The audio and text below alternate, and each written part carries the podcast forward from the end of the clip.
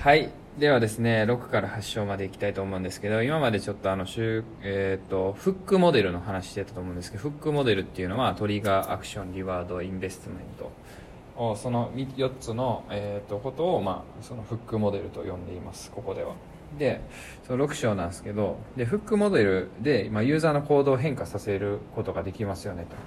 でもよう考えてみてくださいとあの、まあ、これを用いることでユーザーを操作することもできますよねと。じゃあ作り手側としてモラルを担保する必要があると。でその、まあ、作り手側は、まあ、そそその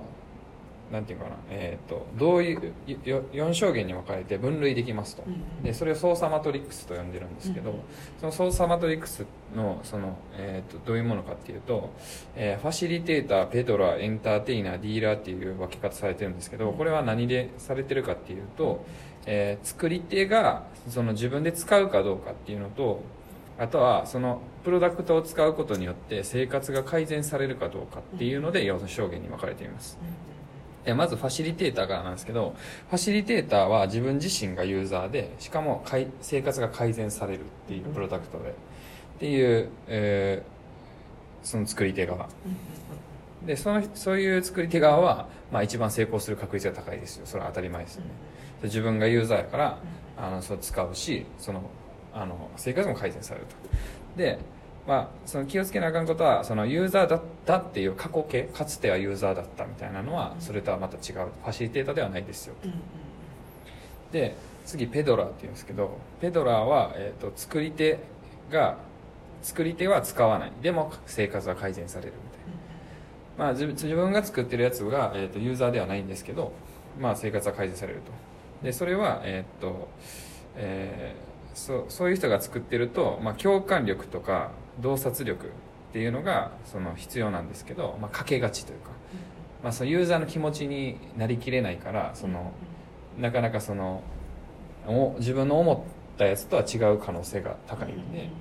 作り手は気をつけないといけない。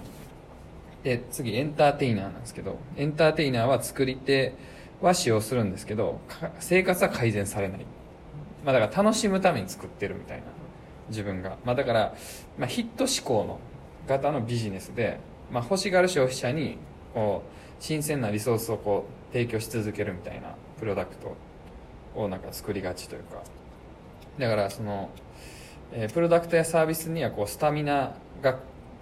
かけかけてしまうというか作り手側としては。で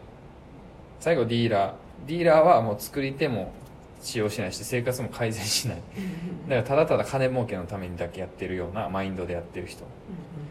はその倫理的に危ういですよみたいな。だからこういうのを考えて考えてというかこの操作マトリックスの中でファシリテーターになってるとちゃんとそのフックモデルを活用してユーザーの行動を変化させることができますよと。であなたはファシリテーターになっているその、えー、プロダクトを作るといいでいいですよみたいな。だから一回あの立ち止まってあなたはそのプロダクトに対してどういう立場なのか操作マトリックスの中のどれなのかっていうのをちょっと考えてみたらどうですかっていうのを書いてました、はい、次7章。7章はえー、っとその、まあ、ケーススタディですね。モデルフックモデルつく使ってみたいな。でもここはもうなんか、えー、バイブルアプリだから聖書のアプリを作ったっていう例やったんですけど、まあ、その正直当たり前のことしか書いてなくてまあ、しょうもなかったなと思ってたんですけどその、まあ、聖書アプリを作ろうとしたんではなくて毎日使うものとして設計しましたよと。モバイルで。まあなんかウェブやったんですけどなんかモバイルで作ってうまいことやりましたっていう例なんですけどまあその うまいことやった例がずらずらと書いてあるだけなんですけど、まあ、例えば、まあ、聖書ってすごい長いんでその分割して章ごとに。で面白い部分を前に持ってきてみたいな。で毎日そのちょっとずつ読んでいくみたいな。小さなタスク化して、えーと、毎日開かせることによって、うん、その、えー、聖書アプリって5000件ぐらいあるらしいんですけど、うん、でその中でも1位取れたと、うん、あとはプッシュ通知でリテンションしたりとか他にはない音声版とかの提供をすることによって開くきっかけを、えーと、トリガーをいっぱい作ったと、であとは使い込み要素っていうあ、まあ、カレンダー、まあ、ログインすればチェックマークがついて、使い込む要素がたくさんあると、まあ、今まで言ってきたトリガーとアクションとリワードとインベストメントをなんかうまいこと使えばできましたよみたいな、